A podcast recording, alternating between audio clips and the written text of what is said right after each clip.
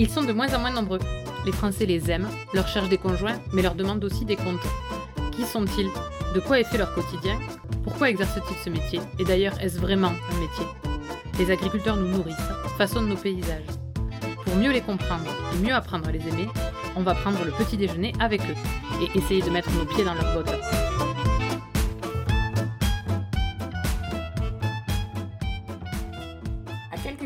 De Namur, j'ai rencontré Sébastien pour qu'il m'explique ce que cela voulait dire à être agriculteur en Belgique. Au cours de notre conversation, j'ai eu cette impression que cela ressemblait à ce que l'on connaît ici en France, mais avec un pas de côté. Il m'a parlé de son parcours, du temps qu'il a mis pour entrer pleinement dans ce métier, son métier.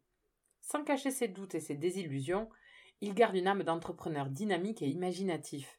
Jovial, bavard, fier éleveur de vaches blanc-bleu belge, Sébastien a pris le temps de me décrire aussi le fonctionnement de son agriculture nationale et de l'articulation entre la Wallonie et la Flandre. Sous une fine pluie belge, dans son village de Villers-les-Est, nous avons parlé vélage, coopérative et hectare. Allez, on essaie ses bottes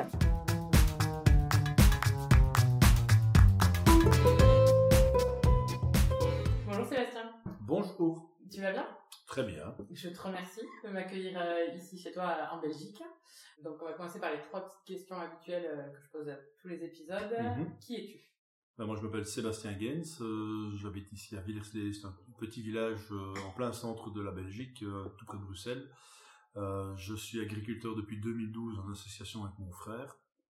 Et donc voilà, on a une exploitation polyculture élevage, un élevage viandeux blanc-bleu belge, quelques moutons Texel français et euh, des cultures fourragères et euh, des cultures euh, céréales, carottes, c'est notre différenciation principale. Et parfois, on insère des cultures sous contrat comme la pomme de terre ou le pois. Et on fait également de la betterave sucrière. On a une usine à 8 km. Tu dirais que tu es quel agriculteur? Quel agriculteur? Euh, passionné. J'essaye de rester un jeune agriculteur. mais le compteur tourne, donc ça, je suis mal barré. Euh, et sinon, je suis un agriculteur non, euh, passionné, raisonné, donc j'essaie de développer une agriculture qui me plaît. Euh, donc, on a réimplanté pas mal de haies. C'est un peu à la mode, mais on avait déjà l'idée avant pour couper le vent, parce qu'on est ici en plein vent, hein, Oui. sur un sommet de, belle, euh, ouais. un, 100 un sommet de 80 180 mètres quand même, attention. Euh, et euh, donc on est en pleine plaine, voilà, et on est sur un sommet. Et alors, euh, voilà, on implante des mesures environnementales, on les implante à notre manière, de manière intelligente, et on essaie de voir un peu ça tient la route par rapport aux cultures.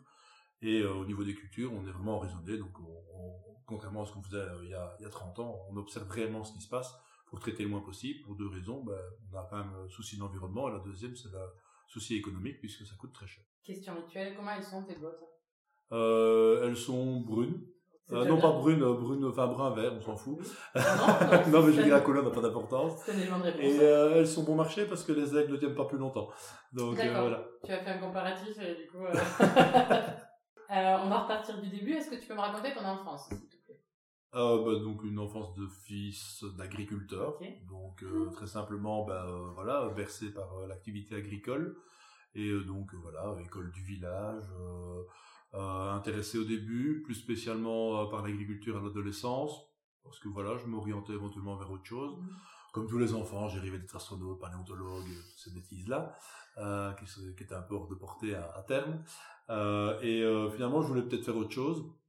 Et c'est arrivé à la fin de mes études que j'ai fait l'agro un peu par défaut, parce que je trouvais pas spécialement ce que j'avais envie de faire. Et l'agronomie a un avantage, c'est que ça touche à tout. Donc euh, j'ai fait l'agronomie. Et puis euh, mon père est arrivé à la retraite. Il y a un gros décalage entre mon père et moi. Il est né en 47 et moi en 86. Euh, donc, comment est arrivé à la retraite en 2012 et on a commencé par reprendre l'exploitation familiale avec mon frère à titre complémentaire. D'accord. était tous les deux temps plein externe et notre père nous a donné un coup de main euh, le temps qu'il savait, donc on va dire à peu près 5 ans. Et nous, bah, on faisait le, travail avant de partir et en rentrant, et mon père faisait la surveillance pendant la journée. Ta mère était agricultrice aussi? Non, ma mère n'est pas du tout agricultrice. Euh, elle a travaillé dans une banque pendant 20 ans et puis elle est devenue mère au foyer quand on est né. On n'a D'accord. pas eu le choix de s'occuper de nous. Et donc euh, voilà, oui, bah, on avait notre mère qui s'occupait tout le temps de nous. Donc on a pu faire quand même pas mal d'activités. Les productions étaient les mêmes sur l'exploitation euh, quand tu étais petit et aujourd'hui? Alors, C'était surtout céréales, betteraves, sucrières et maintenant euh, on est, euh, comme on a, on a amené de la pomme de terre, on a amené du pois que mon père ne Ouais. mettait pas. Et au niveau de l'élevage, c'était. Au niveau de l'élevage, il y avait du laitier. D'accord, ouais. On a cessé, c'était déjà notre choix, pas encore celui de notre père, en 2007, cinq ans avant la reprise, parce qu'on se destinait pas à l'élevage laitier. En fait, on a réfléchi notre ferme en titre complémentaire au début, Oui. avant de la repasser Ah en oui, titre principal. Euh, donc tu l'as dit, tu as un frère, il est plus jeune ou plus... Un an plus jeune. Un an plus jeune C'était quoi vos jeux sur l'exploitation quand vous étiez petit? Se taper dessus, comme dans tous les chamailleries de, de frères. C'est la première fois qu'on On a, en on a déjà eu quelques disputes pour euh, prendre une brouette. Ou, voilà. Je me souviens d'une anecdote où euh, je voulais pas qu'il sorte la boîte et je l'ai crevé avec la fourche. Mon père était, Il mon père, ravi. mon père était ravi. Euh, part ça, on a des caractères un peu différents et à la fois complémentaires avec mon frère. Donc, j'étais pas le plus proche de mon frère pendant l'enfance et l'adolescence. L'enfance, oui, l'adolescence un peu moins. Et puis lui est parti en, en internat agricole euh, à Saint-Quentin-Sinet, ici à une demi-heure d'ici. On n'est pas les plus, Ouais. les plus complices, mais on s'entendait bien. Euh, et on a d'ailleurs fait un choix de reprendre une exploitation à deux. Et donc on a trouvé une méthode très pratique pour que son- ça puisse durer, c'est qu'on se dispute tous les jours. Voilà. Et par contre, si tu vois vers 17h que vous vous êtes pas disputé, comment tu le vis? Euh, je trouve une raison. Non, ça c'est une blague. Au début, on se disputait souvent. Et en fait, on a réussi à trouver la complémentarité. C'est-à-dire que chacun a ses tâches, chacun sait faire les tâches de l'autre. Mais euh, voilà. Et on est arrivé à un point d'accord où euh, on ne doit même plus réfléchir. Une fois, euh, c'est moi qui, qui vais semer une céréale parce que je suis là. Et une fois, ça va être lui. euh, le matin, on se dispatche. euh, voilà. Je suis plus un peu à l'extérieur de l'exploitation. Donc du coup, bah, je suis un peu plus absent, mais il, il comprend pourquoi, parce que Mhm. c'est aussi pour développer notre coopérative, Ouais. coopérative, euh, pour faire différentes choses. Mais à l'inverse, euh, voilà, quand lui a besoin de moi, je suis là aussi. Euh, tu l'as dit un peu tout à l'heure, quand tu étais adolescent, donc tu t'es un peu détourné de l'agriculture. À quel moment tu es revenu de... Enfin, t'as fait quoi comme parcours scolaire et à quel moment, du coup, tu es revenu euh, dans l'agricole? Mais en gros, justement, j'aimais bien l'école, Mhm. sauf vers la fin, comme tout le monde. Euh, mais comment euh, Donc, je me suis orienté vers des études scientifiques, au début latine scientifique, puis euh, spécialisation maths Mhm. euh, et sciences. Et comment je pensais m'orienter vers des, des études scientifiques. Et finalement, vers la fin, voilà, j'étais un peu moins motivé par l'étude. En faisant un peu le tour des écoles, j'ai fait pas mal de forums pour essayer de m'orienter. J'ai dit finalement l'agronomie c'était une bonne chose. Donc j'ai j'ai commencé par des études d'a- d'agronomie. À l'époque, c'était le, le bac, en fait. Ouais, en fait, c'était, euh, on va dire, euh, trois, trois, euh, trois euh, j'allais dire candidatures, mais c'est l'ancien terme en Belgique, euh, trois baccalauréats Mhm. et complétés avec un master de deux années. Et finalement, euh, j'ai fait que le baccalauréat, D'accord. parce que, voilà, je, j'arrivais à bien étudier, mais je, j'avais besoin de- d'avoir du concret. Ouais. Et le baccalauréat me permettait d'avoir Ouais. du concret. Du coup, une fois que tu as fini tes études, donc euh, de 86, on a le même âge, donc je vois à peu près. euh, euh, entre le moment où tu sors de tes études et le moment de la reprise d'exploitation, tu commences à travailler à l'extérieur enfin, Directement, donc je suis sorti en deuxième session. Mhm. Et donc, euh, ouais, je suis sorti en septembre et le 10 octobre, je commence à travailler. D'accord, tu travaillais où? Euh, ben, j'ai trouvé quelque chose de particulier, c'est-à-dire la bonne transition entre les études Mhm. et le monde du travail. Tu es devenu prof Non, je suis devenu animateur à la Fédération des jeunes agriculteurs. D'accord. On disait, ok, donc tu fais presque ton boulot. boulot. Voilà. Donc en gros, c'était aller faire des animations, des, des élections de comité, etc. Et bon, accessoirement boire quelques bières avec les, les différents membres de la pro- province du Hainaut. Donc la province du Hainaut, c'est au nord de l'île. D'accord. C'est une des cinq provinces en Wallonie. C'est la plus grande au niveau superficie. Et donc euh, voilà, je, je faisais de l'encadrement, l'organisation de formation et euh, l'animation festive, on va dire. Donc ça me plaisait bien. Ouais. J'ai fait ça pendant quatre ans. Et euh, c'est au cours de cette expérience-là qu'en parallèle, tu as, tu t'es installé, quand tu as repris l'exploitation avec ton frère ou c'est après? C'est au cours. Au cours de Donc j'ai débuté mon activité là-bas en 2009 Mmh, et je l'ai quitté en 2014 et je me suis installé en 2012. D'accord, ok. Et en voilà, j'étais proche du milieu agricole et ça m'a aidé à me convaincre que finalement reprendre la ferme c'était une bonne chose. Comment ça se passe l'installation euh, en Belgique pour devenir agriculteur? Ben, disons qu'il y a deux manières de devenir agriculteur. Soit on, on fait en sorte d'avoir une reprise aidée, Mhm. soit on fait une reprise tout court. D'accord. La définition d'agriculteur actif étant tellement euh, dérisoire, ben, il suffit de demander un numéro de producteur et créer un numéro d'entreprise on est parti. D'accord. C'est ce qu'on a fait au début. On a créé une association avec mon frère, de personnes physiques, ça Ouais. en Belgique. Et, euh, et donc euh, voilà, on a, on a créé cette entreprise finalement. On a repris, on a repris la, la ferme. Mhm. On a développé, on a, on a fait la continuité de ce que mon père faisait déjà, puisqu'on avait déjà cessé l'exploitation la, la partie laitière cinq ans auparavant. Et euh, on a fait un, un peu de statu quo parce que moi je ne savais pas encore si ça allait me plaire ou pas. Ouais. L'objectif était même au début de réduire le nombre de, têtes de bétail. Et puis, euh, bah, les choses ont évolué, que finalement, on s'est dit, on va franchir le pas. À l'époque, j'avais de toute façon toutes les clés en main pour faire la reprise Mhm. aidée, puisqu'on pouvait encore s'installer en Wallonie à titre complémentaire En fait, on, était considéré comme installé réellement que quand on était à titre principal. D'accord. Pour la première fois. Et donc, j'ai décidé de, de faire, de faire de la reprise aidée. J'ai pu faire des investissements avant ma reprise. En particulier, mais on avait le droit de faire des investissements quand on était attributeur complémentaire à un certain niveau. Donc, on a d'abord construit des bâtiments ici. Et puis, j'ai lancé mon parcours d'installation, un peu effet d'aubaine, parce que la nouvelle PAC était plus intéressante par rapport à mon projet. Donc, je me suis installé. Et euh, donc voilà, après j'ai eu des ennuis parce que voilà, trop, je suis trop bien installé au niveau administratif et l'administration n'a pas trop aimé mon dossier. Je viens seulement gagner au tribunal cette année-ci. D'accord. Donc 2015, 2022, voilà seulement que j'en termine avec mon parcours d'installation, donc c'est pas plus facile qu'ailleurs. C'est un parcours. Donc j'avais en fait en gros je répondais à tous les critères, mais ça plaisait pas à l'administration. Souvent ils sont un peu plus compliqués que nous. D'accord. Et donc euh, donc voilà. Mais donc comment ça se passe pour revenir à la question principale? En gros il faut un niveau d'études suffisant, ah. au minimum des cours du soir euh, délivrés notamment par la FJA. Moi, j'avais le baccalauréat, donc pas de problème. Un minimum d'expérience, sauf si on a un diplôme secondaire supérieur suffisant, ce qui était mon cas. Euh, et euh, un stage de, à l'époque, deux mois, c'est un peu moins maintenant, je sais plus. Et donc, voilà, j'ai réalisé ce stage dans une exploitation pas tellement loin d'ici, où c'est plus orienté culture et un atelier euh, porcin. Et donc, euh, donc voilà, et alors un troupeau d'une autre race, euh, troupeau limousin, moi c'est blanc-bleu belge, pour voir un peu autre chose. Ce qui m'a convaincu dans le fait que je faisais ce que j'aimais bien, là-bas ça me plaisait moyennement bien. donc, donc voilà, et, euh, et puis je me suis installé. après, il y a eu le, parcours du combattant, mais qui. Oui, les papiers. Hein, ben, les papiers du tribunal, parce qu'ils m'ont refusé mes aides, mais enfin, ça, c'est pas. C'est pas le cas de tout le monde. C'est pas le cas de tout le monde, mais c'est quand même, on a quand même eu un gros souci avec les l'installation pendant trois ans. Tu t'installes, c'est quoi les premières, euh, les premières décisions que tu prends euh, sur l'exploitation?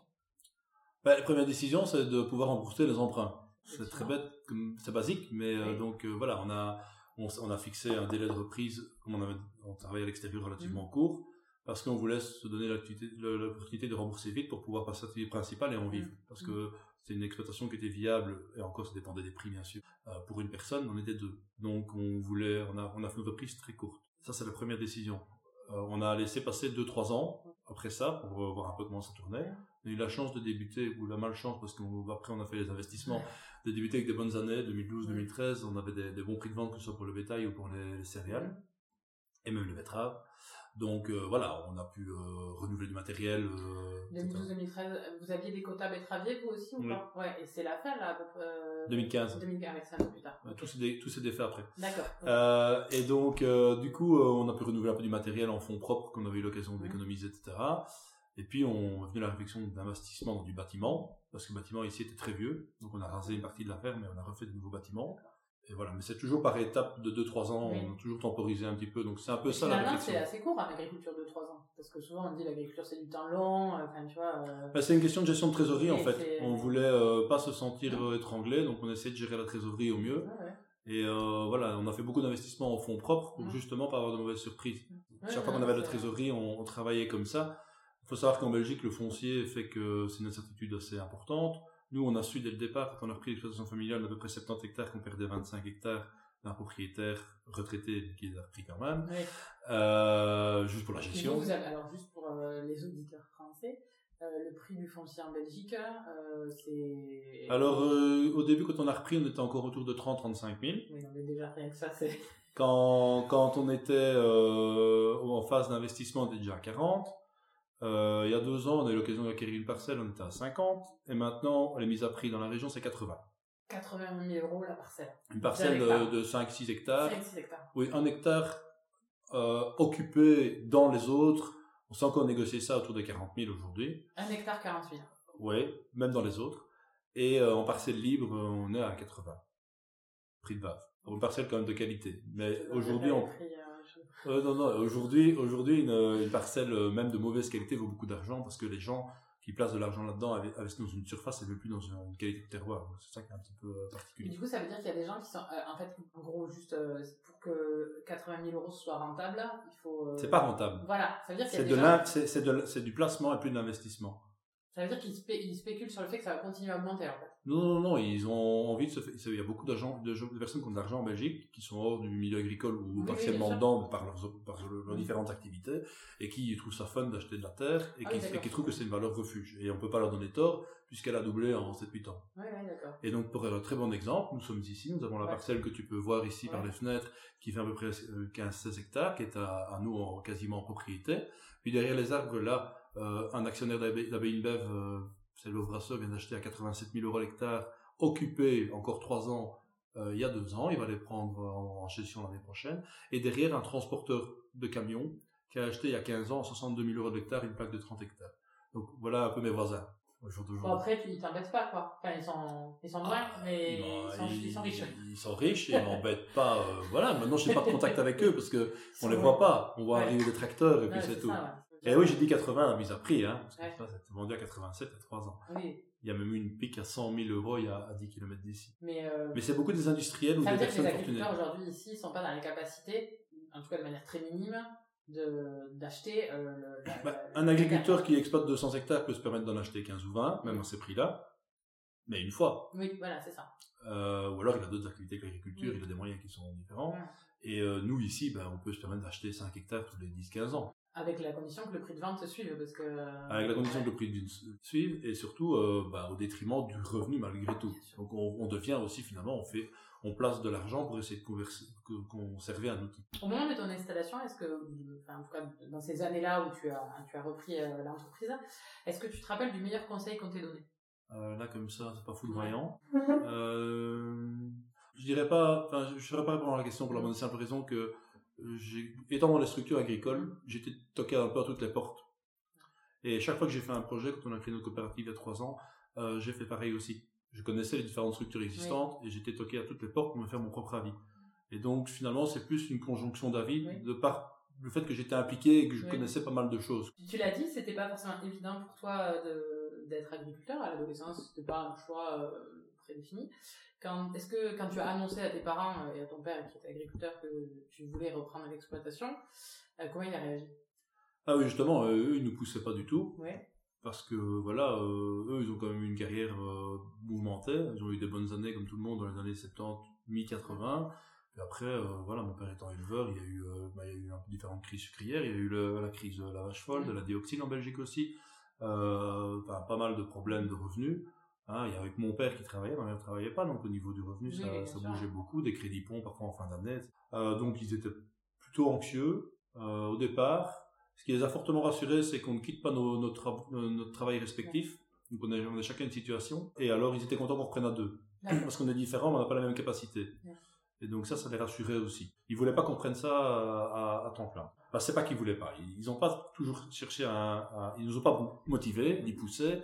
Ils nous ont pas non plus complètement découragés. Ils étaient juste... Ils euh, dans la réalité de ce qu'ils vivaient. quoi. voilà, exactement. Ouais. Donc euh, avec beaucoup de bienveillance Oui, et euh, un petit conflit générationnel qui a duré 5 ans avec mon père, forcément. ça. Hein, on a- voilà, où il m'a fait rater deux trois trucs avec des conseils euh, qu'il n'aurait pas dû donner et inversement où j'aurais peut-être dû parfois l'écouter et que je l'ai pas écouté. Mais ça c'est pas bien grave. Aujourd'hui, il t'aide encore, ton père?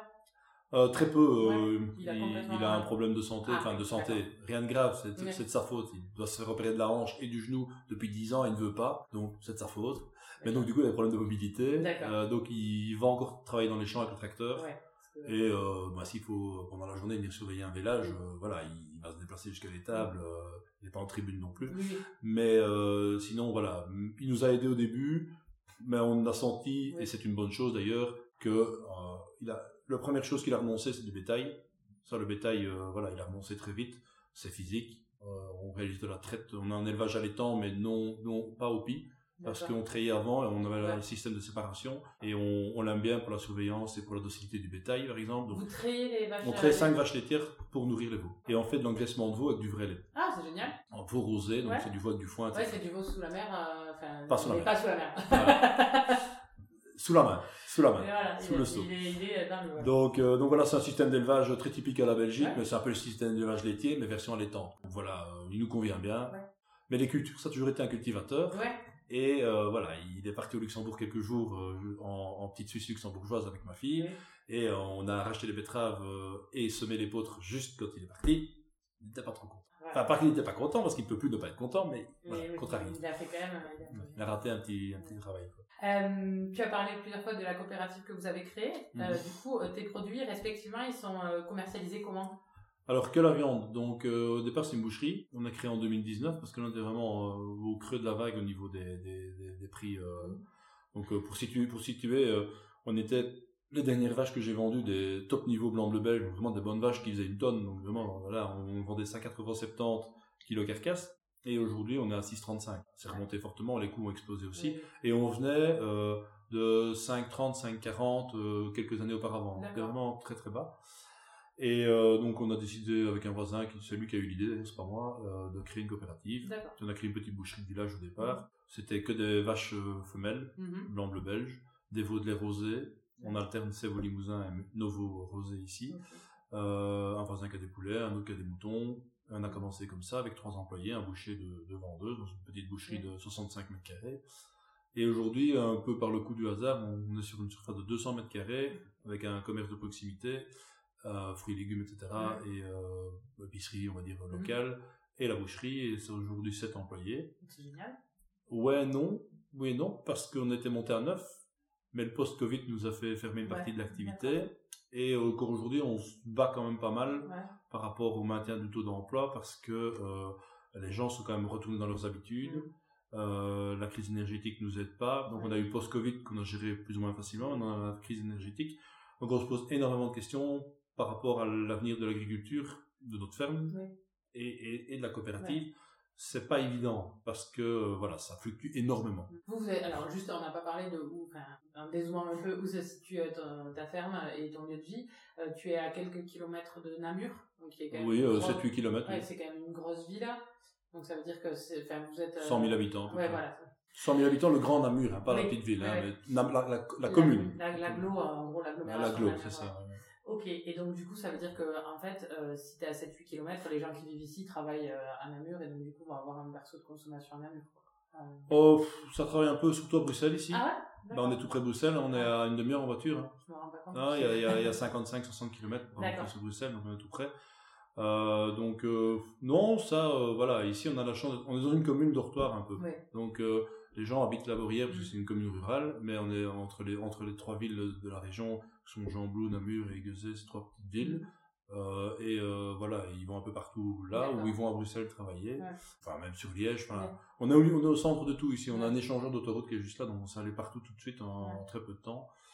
Et donc euh, non, les gens consomment plus ou moins par ici, mais c'est clair qu'ils vont aller chercher leur sandwich à Namur. Oui, voilà. Et alors les autres produits, donc tu as dit les betteraves, c'est une... C'est une coopérative, mais qui fait partie du groupe Zucker, qui est un grand groupe allemand, qui est le, deuxième groupe européen au niveau du sucre.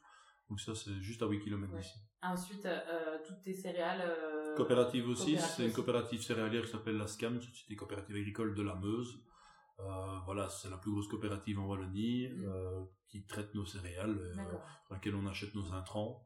Donc on travaille, oui c'est vrai que sans, sans le faire exprès, parce que parfois on, est, on travaille avec des coopératives sans vraiment avoir l'impression d'être une coopérative. Mm. Par exemple, c'est le problème avec le sucre, c'est que c'est une coopérative, mais on est minoritaire et c'est un groupe allemand et on est toujours la variable d'ajustement et on est payé moins cher que les Allemands parce qu'on a moins de parts. Des vraies coopératives, il y a la mienne, forcément, je suis administrateur en même temps. Euh, il y a la SCAM quand même mm. qui redonne un peu du sens à la coopérative en recréant vraiment des avantages parce qu'à un moment donné, qu'on soit coopérateur ou pas, on était quasiment à la même enseigne, donc ça n'avait aucun sens. Il y a juste les carottes euh, où je ne suis pas en coopérative, mais on travaille à trois agriculteurs, c'est-à-dire on fait les travaux ensemble, on fait on fait les contrats ensemble avec un, un opérateur privé et donc euh, voilà, on, s'est groupé. C'est pas une coopérative, on a un groupement pour négocier un petit peu. C'est des carottes de Blanchamp du coup. Euh... Oui, la carotte de variété Nérac, qui est la carotte classique euh, pour faire de la consommation de fruits. Ta, ta, famille, ils sont sur cette exploitation depuis combien de temps? Celle-ci, troisième génération. Nous sommes la troisième puisque c'est mon grand-père qui nous s'est installé ici en 1950. Et sinon, ils avaient déjà une exploitation de mon arrière-grand-père mmh. dans le village à côté, pour des raisons familiales, comme ça se passe pour beaucoup de familles. forcément, ça s'est disputé un peu, donc ils sont séparés. Mais euh, donc voilà, on est la quatrième génération d'agriculteurs, puisqu'à la base on est des émigrés, comme beaucoup. donc on est flamands, et les flamands venaient travailler dans les fermes en Wallonie. Et en venant travailler dans les fermes en Wallonie, pendant la crise économique, ben, on a pu se les payer, et on les a payés en nature, et donc ils sont devenus agriculteurs. alors justement, je vais dézoomer un peu de toi encore une fois et, parler de la Belgique. Alors, vue de France, je veux pas, on a l'impression que c'est un territoire qui est coupé en deux, la Belgique. Euh, avec euh, deux parties qui déjà parlent pas la même langue. Comment vous arrivez à fonctionner dans une unité? Est-ce que vous fonctionnez dans une unité déjà d'agriculteurs? Est-ce que les, les systèmes sont équivalents ou est-ce que c'est complètement différent? Est-ce que vous avez les mêmes opérateurs économiques? Comment ça se passe entre ces deux entités-là? Bah déjà, les frontières sont surtout politiques, comme en France. Hein. Je pense que chaque région tire un peu sur la sienne aussi et machin. Non, mais politiquement, forcément, c'est compliqué. Mais euh, au niveau euh, purement euh, factuel, comment on travaille, bah, clairement, on travaille énormément avec la, Flandre et inversement avec la Wallonie. Donc, ils ont les ports, donc ils ont les matières premières qui arrivent directement dans les ports. Donc, on achète beaucoup d'aliments via le, au moins un négociant flamand. On travaille avec des opérateurs comme, comme ma coopérative, etc. Mais je veux dire, voilà, le matériel, etc. Ils ont il y a beaucoup de, grosses usines de production de matériel, que ce soit des télescopiques, etc. Donc on travaille quand même beaucoup avec la Flandre. La relation commerciale, ça se passe très bien. La relation agricole, ça se passe pas mal. Maintenant, il y a une différence de philosophie. La Flandre est beaucoup plus intensive, beaucoup plus hors sol, beaucoup plus entrepreneuriale. Un Flamand est capable d'emprunter 100% de la valeur de son exploitation. Euh, voilà, donc ils sont toujours en crédit, en crédit, en crédit, en crédit, en crédit. Euh, en Wallonie, on a un peu plus euh, raisonné, les Flamands diront pantouflard. Hein. voilà, les problématiques sont quand même globalement les mêmes. Le prix du foncier est encore un peu plus élevé en Flandre, mais il est élevé partout. Les difficultés économiques, les contraintes économiques sont les mêmes. Et voilà, moi, avec mes flamands, on s'entend très bien. Il y a juste qu'on va se fâcher sur les aspects peut-être environnementaux, parce que nous, on est un peu plus conscients et eux ont beaucoup trop de retard à rattraper par rapport à ça et sont un peu crispés par rapport aux aspects environnementaux. Mais sinon, euh, voilà, euh, on travaille tout le temps ensemble, en fait. Et réglementairement, encore une fois, mais vraiment mes questions sont naïves. Réglementairement, c'est la même réglementation sur les deux. C'est là que ça devient compliqué. euh, c'est que là, par contre, euh, il y a deux déclarations de superficie à faire si on est à cheval sur les deux, les deux régions. Donc ça, c'est quand même compliqué. Mm. Deux fois la démarche administrative à faire. Et les réglementations sont très différentes. Alors après, il reste, euh, on a un couplage vache allaitante, l'aide à la vache allaitante mm. qui est présent des deux côtés. Il y a des similitudes. Les plans stratégiques sont quand même pas si différents. Mm. Mais les modalités d'application, parfois, sont très différentes. Et alors l'environnement, en Flandre, encore une fois, ils ont été trop loin. Donc ils ont vraiment... Euh, tout engrais organique ou, chimique posé doit être notifié chaque année à une banque enfin une banque de données, quoi. Hein, ils doivent euh, enfin, implanter des couverts hivernaux même avec des cultures récoltées au mois de décembre. Euh, parfois, ils implantent même des, des, des, céréales derrière une culture récoltée dans des conditions débiles. Et après, euh, ils détruisent le froment pour mettre une culture de printemps. on en est là. Enfin, ah oui, c'est complètement fou.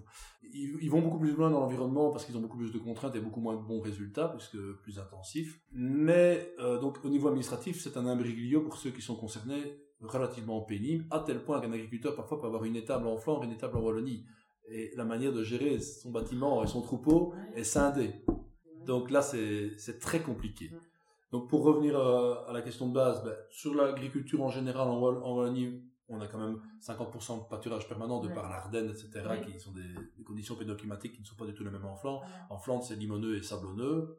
Euh, et euh, comment il y a, y a, des différences un petit peu. Il y a plus de légumes au nord du pays, il y a plus de serres au nord du pays. Moi, c'est quand même une agriculture relativement euh, grande culture. Et un peu, il y a quand même beaucoup d'élevage, même bovin, en dehors du pays, même si c'est sûr, il y a beaucoup de porcins et, et voilà, il là-bas.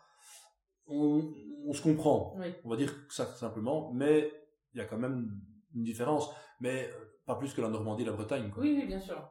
Tu as dit que tu faisais de la vache bleu-blanc belge. Mm-hmm.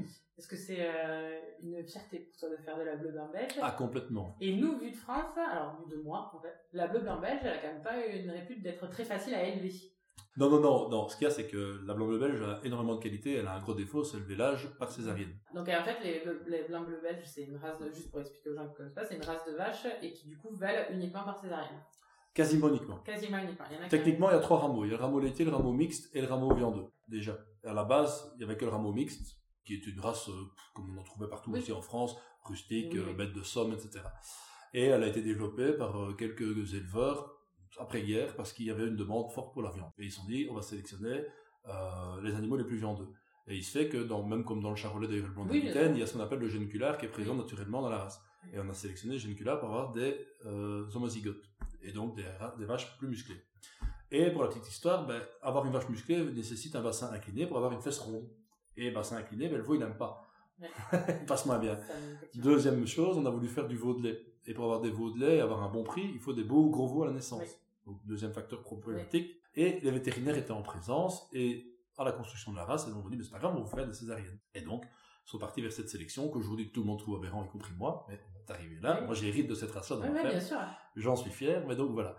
Et donc on a une césarienne 100 euros hors TVA en Belgique, ce qui fait forcément un peu euh, tiquer les Français. Donc on a cette race-là, qui a été très très loin dans la conformation viandeuse Mm. jusque dans les années début 2000, et qu'on est, qu'on est en train de réextensifier avec des animaux beaucoup plus fonctionnels, beaucoup plus rustiques. Mais le bassin reste le bassin incliné, euh, et donc le village naturel, on n'y est pas encore. J'en ai deux sur l'exploitation qui veulent toutes seules. Je fais des expériences avec d'ailleurs. Il y en a même une qui est pleine d'un taureau qui vient du Canada, qui est un blanc-bleu belge sans cornes avec vélage facile parce que ça vient du Limousin à la Ouais. base. Donc voilà, peut-être qu'un jour on y reviendra par la force des choses avec le manque de vétérinaires ruraux, ça c'est une problématique Ben oui, tout le niveau européen. Mais pour l'instant, on reste à un tarif concurrentiel, mais vaut à la naissance valent 900, 950 euros Ouais. à 15 jours. Hein, euh, je pense que c'est le vaut d'un broutard euh, à Ouais. 8-10 mois en France. Ah, le prix, pardon, d'un broutard. Donc, euh, donc voilà, on a des animaux avec une bonne croissance et on fait des vaches en moyenne de 850 à 1000 kilos finis, Mhm. engraissés ici, et des taureaux autour de 700 kilos à 18-19 mois pour la commercialisation. Alors ça, c'est pour l'aspect blanc-bleu belge. Ouais. Et la mauvaise presse aussi de la blanc belge vient d'une confusion entre le taureau, le produit taurillon et le produit vache. En Belgique, en Belgique, les grandes surfaces commercialisent quasiment que du taurillon, parce que c'est une viande maigre qui est historiquement qui était proposée et qui plaît aux consommateurs belges. Et la vache, euh, on l'exporte, j'exportais jusqu'à peu en Normandie, moi. La vache grasse, là en Normandie. Que vous êtes des mangeurs de vaches. Euh, et donc, euh, du coup, bah, quand on compare une viande de taurillon de 18-20 mois ou 24 mois dans le meilleur des cas à une, une viande de vache de 4, 5, 6, 7 ans, ben, il n'y a pas photo. Euh, Le goût n'est pas la même chose. Et sinon, pour rassembler tout le monde, je pars du principe qu'il n'y a pas de mauvaise vache, de mauvaise race, il n'y a que des mauvais éleveurs. Quand on engraisse correctement un animal, avec une vache de 5, 6, 7 ans blanc belge, on a du gras, on a juste une différence de fibre, elle est beaucoup plus tendre, parce que la maille est différente en blanc belge qu'une race française, et encore c'est très similaire à du blanc d'Aquitaine finalement, et on, on arrive même à mettre du gras dessus, mais toujours quand même un peu moins, parce que c'est une race très conformée. Mais on arrive quand même à avoir une viande de très grande qualité comme blanc bleu belge, et d'ailleurs elle est massivement utilisée pour ça dans les élevages en Irlande, notamment en croisement industriel pour améliorer la qualité de la viande et l'attente. Donc on a quelque part plus une race, de, on va dire, de, pour le croisement, Ouais. qu'une race pure, et il n'y a que nous qui la faisons parce qu'il y a beaucoup de contraintes d'élevage, mais que, enfin, nous on est avec, donc finalement, Et puis elle a mot belge quand même dans son nom, quoi. Oui, et alors pour terminer avec ça, elle a toute sa valeur dans la région parce qu'elle valorise beaucoup, très bien les coproduits, comme elle est exigeante en, en- en nourriture. Ouais. On a des coproduits de la pulpe de betterave sucrière, on a quand même Ouais. facilement des beaux maïs ici dans la région. Euh, on a quand même des pâturages, elle pâture avant tout, hein, Oui. euh, pas dans une étape toute l'année, et donc euh, voilà, elle valorise bien les coproduits. Mais au jour d'aujourd'hui, malheureusement, elle dépend quand même de compléments alimentaires dans la phase de croissance, même de génisme. Mm. Et là, ça nous, coûte- ça nous pénalise pour l'instant en termes de rentabilité parce qu'ils coûtent très cher. Ouais. Aujourd'hui, il vaut mieux avoir une race allaitante française, moins exigeante qu'une race euh, blanc-bleu belge. Mais bon, voilà, après, euh, il y a quelques années, on, on avait un écart euh, terrible, euh, on gagnait très bien notre vie par Ouais. rapport à ceux que... Enfin, c'est pas facile de, de faire le puis, raisonnement euh, sur quelques un années. troupeau, tu peux pas changer. Non. Est-ce que tes vaches, elles ont un nom toutes? Elles ont toutes un nom, mais je les connais pas tous. Je connais tous les numéros. C'est qui la plus sympa? Ah, sans hésiter, Milka. La plus relou? Non, mais euh, plus relou, ben voilà, j'ai envie de dire, elles ont chacune leur caractère. Voilà, on, on les aime bien toutes, mais c'est vrai qu'il y en a de temps en temps une. euh, J'en ai pas en particulier, je préfère pas y penser à ça. Ouais. Mais c'est vrai que quand il y en a une euh, vraiment compliquée, on ne la garde pas des années. Et justement, le fait de faire des césariennes, ça veut dire qu'une vache, elle va faire à peu près combien de jours Euh, on essaye de pas dépasser les 4, bon pas les plus hauts. Mais après, le problème n'est pas tellement le nombre de césariennes, mais la, la valeur bouchère de la- de l'animal, la qualité bouchère. À 4 ans, l'animal, vu que c'est une race intensive, elle la, le premier vélage à entre 24 et 30 mois. Euh, La moyenne ici est à 26 mois, ce qui est relativement tôt. Euh, et donc, euh, voilà, on- entre 5 et 7 ans, c'est le bel âge pour abattre l'animal. Donc, 4 veaux, ça veut dire que l'animal, elle a 5 ans, 5 ans et demi, parce que 5 ans, c'est vraiment rare, hein, on va dire 5 ans et demi, presque Ouais. 6. Le temps de laisser l'animal se reposer du vélage et après de l'engraisser, on a quand même vite un an dans la vue. Et on arrive à 6-7 ans et donc on ne veut pas dépasser ça parce qu'après, on perd en qualité. Alors, je sais absolument pas comment en Belgique, euh, enfin, si c'est la même chose, encore une fois, ma question est naïve. Tu, tu l'as dit, vous avez créé une coopérative qui a une dimension territoriale, tu élèves une race qui a belge dans son nom. Euh, Est-ce qu'il y a aussi cet attachement euh, profond des agriculteurs à leur territoire qui, enfin, qui, qui est aussi présent ici? Ah mais c'est systématique, j'ai envie de dire. Mhm. Euh, sinon, je serais déjà allé m'installer en France, déjà. Donc, euh, Enfin, l'agriculture, enfin, c'est avant tout une, vocation, une passion. Donc, euh, vocation, pourquoi? Ben, L'aspect patrimonial, justement. Moi, je suis très attaché au site ici que mon grand-père a créé, etc. Donc, donc c'est pour ça aussi qu'on que je l'ai repris la ferme, c'est parce qu'il y a cet, aspect entre guillemets touchant de se dire c'est mon grand-père qui est venu s'installer, etc. Ben, la passion, parce que finalement, ben, voilà, c'est un art de vivre. On se rend compte avec nos enfants qu'on a beaucoup de chance mon gamin, il dort pour l'instant, mais euh, il met son bonnet, sa, sa salopette, il vient avec moi. Il ne sert à rien hein, euh, à deux ans et demi, mais euh, voilà, ça l'occupe et on a développé un projet dont je n'ai pas parlé de, de, race rustique. On a des cochons Mangalitsa, c'est des porcs laineux hongrois qui ressemblent à des moutons. Enfin, de loin, pas tout près. Et comment on a un projet de Wagyu aussi, voilà, pour s'amuser avec des amis vétérinaires. Une amie que les enfants nous accompagnent là-dedans, ils adorent, ils sont tout fiers de dire des cochons laineux, à l'école, ma fille de 5 ans, voilà. Donc, on a un cadre, un mode de vie, un cadre de vie qui, est très riche, je trouve, et surtout pour nos enfants. Et si tes enfants, justement, ils te disent, euh, quand ils auront 18-20 ans, qu'ils veulent devenir agriculteurs? Bah, C'est un peu l'idée de la coopérative, même si tout n'est pas rose avec ça, c'est que, voilà, on essaie, j'essaie de créer des outils qui permettent euh, de, garder un maximum de valeur ajoutée euh, sur l'exploitation pour essayer qu'elle soit viable et transmissible. Maintenant, bon, voilà, les, facteurs externes, avec la hausse du foncier, etc., font qu'on verra mais en tout cas, euh, moi, je tiens à faire ce que mes parents ont fait, c'est-à-dire euh, rendre une exploitation en meilleur état possible, sans dette à mes enfants. S'ils le font, s'ils font le choix, et s'ils font pas le choix, bah, après, je ferai le mien. Soit je vendrai parce que mes enfants voudront qu'on vende, soit je le retransmettrai à un voisin, ou ça, je sais pas encore. Voilà, pour l'instant, je suis dans l'état d'esprit que je vais transmettre à quelqu'un, même si c'est pas un cadre familial. Dans 30 ans, on verra, hein, on n'y est pas encore. Dans 30 ans, tu ne voudras pas qu'il bénéficie des avantages dont tu as bénéficié Non, ça je ne pense pas. Non, mais ça je suis certain que non. Mais encore une fois, je, je, je connais beaucoup, je côtoie beaucoup d'agriculteurs qui auraient bien aimé transmettre à leurs enfants. Les enfants n'en ont vraiment rien à faire. Et les enfants préfèrent que la vente ait lieu. Alors souvent, ils font de la résistance pendant quelques années. Mais à un moment donné, si derrière, euh, personne ne s'attache au patrimoine, mm. bah, ça sert à rien de dormir dessus, de s'acharner, de s'accrocher à ce patrimoine. Voilà. Moi, j'espère quand même qu'ils seront sensibles, mais je ne connais pas l'avenir. Encore une fois, on va dézoomer un peu aussi de ton parcours. En Belgique, euh, comment ça se passe euh, au niveau de la population agricole? En France, on a une grosse perte d'agriculteurs tous les ans, de par l'âge et, et, puis le, manque d'installation. Est-ce qu'en Belgique, vous êtes confronté à ça ou est-ce que c'est encore un métier qui attire et Non, c'est une catastrophe. À mon avis, encore plus que par chez vous, parce que nous, tous les agriculteurs retraités font de la culture et gardent les terres, quasiment tous, ou ils vendent voilà, si, voilà. Donc, euh, moi, je me retrouve ici dans un village avec le seul agriculteur réellement actif. Il y en a un qui, se dit, qui est plus jeune, mais qui, enfin, qui est plus jeune, qui est plus âgé que moi, mais qui est encore jeune, mais qui s'est dit aussi dans le terrassement.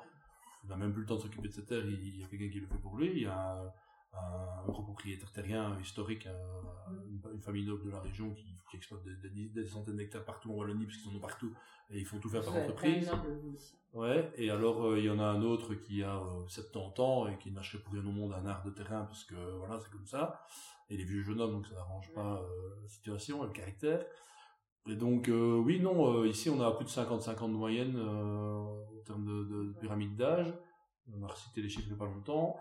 Et euh, voilà, euh, il y, a, y a de l'envie, mais il n'y a pas de terrain. Et alors, il y a beaucoup de sous-locations. Les agriculteurs conservent les terres, gardent les primes, puisque c'est autorisé et font beaucoup de sous-location, mais donc ça veut dire que non seulement ils ont les primes, mais en plus ils, ils essaient d'avoir plus que le fermage pour la sous-location, donc ça pénalise encore plus le jeune qui les prend en location. Parce que j'imagine que c'est sans bail. Euh, c'est très précaire, oui, c'est sans bail, monsieur. Et quand vous avez, euh, quand vous faites un bail pour de la terre, euh, est-ce qu'il y a un, statut qui vous protège un peu par rapport ben, à toute l'amélioration culturelle que vous allez y amener, ou est-ce que c'est un bail, mettons, de 3 ans, et au bout de 3 ans on peut vous sortir?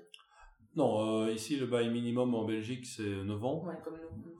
Euh, le propriétaire a des avantages fiscaux à partir de 18, mm. donc euh, pas de pas de déclaration du revenu cadastral dans sa déclaration fiscale. Donc en gros, le fermage c'est pas imposé, c'est net. Il y a juste son, son foncier qu'on appelle ça, enfin son précompte, comme tout le monde à mon avis a payé, euh, voilà, mais il ne doit pas déclarer le revenu locatif. Euh, et alors, il y a, depuis la réforme du bail à faire, un peu plus de souplesse, par, enfin, des, des, des intérêts financiers par rapport au droit de succession. Donc, euh, il y a, y a, y a des avantages, mais il y a une crispation collective de la part des différents propriétaires, malgré tout, par rapport à, à garder des terres libres. Dans le jeu, bah, on est quand même, enfin, moi, je suis quand même relativement inquiet parce que je ne vois aucune, pour l'instant, euh, fenêtre. On n'arrête pas de mettre toujours le revenu de génération au niveau de la PAC mhm. sur la table, etc. Mais tant qu'il n'y a pas une définition d'agriculteur actif correcte, tant que c'est pas un million contraignant, tant que les aides vont pas aux réels actifs, bah, c'est des paroles en l'air. Euh, c'est de l'argent public dilapidé pour rien, parce que un bénéficiaire de pension de retraite qui en plus cumule 40 000 euros de dette PAC, parce que voilà, euh, pour finir, je vois pas l'intérêt. Euh. Quatre petites questions auxquelles il faut que tu répondes de tac au tac. Quelle est la dernière recherche Google que tu as faite? Dernière recherche Google, licence de boucher. La dernière musique que tu as fredonnée euh, LMFAO, je sais pas quoi, euh, You are sexy, I know, I know it.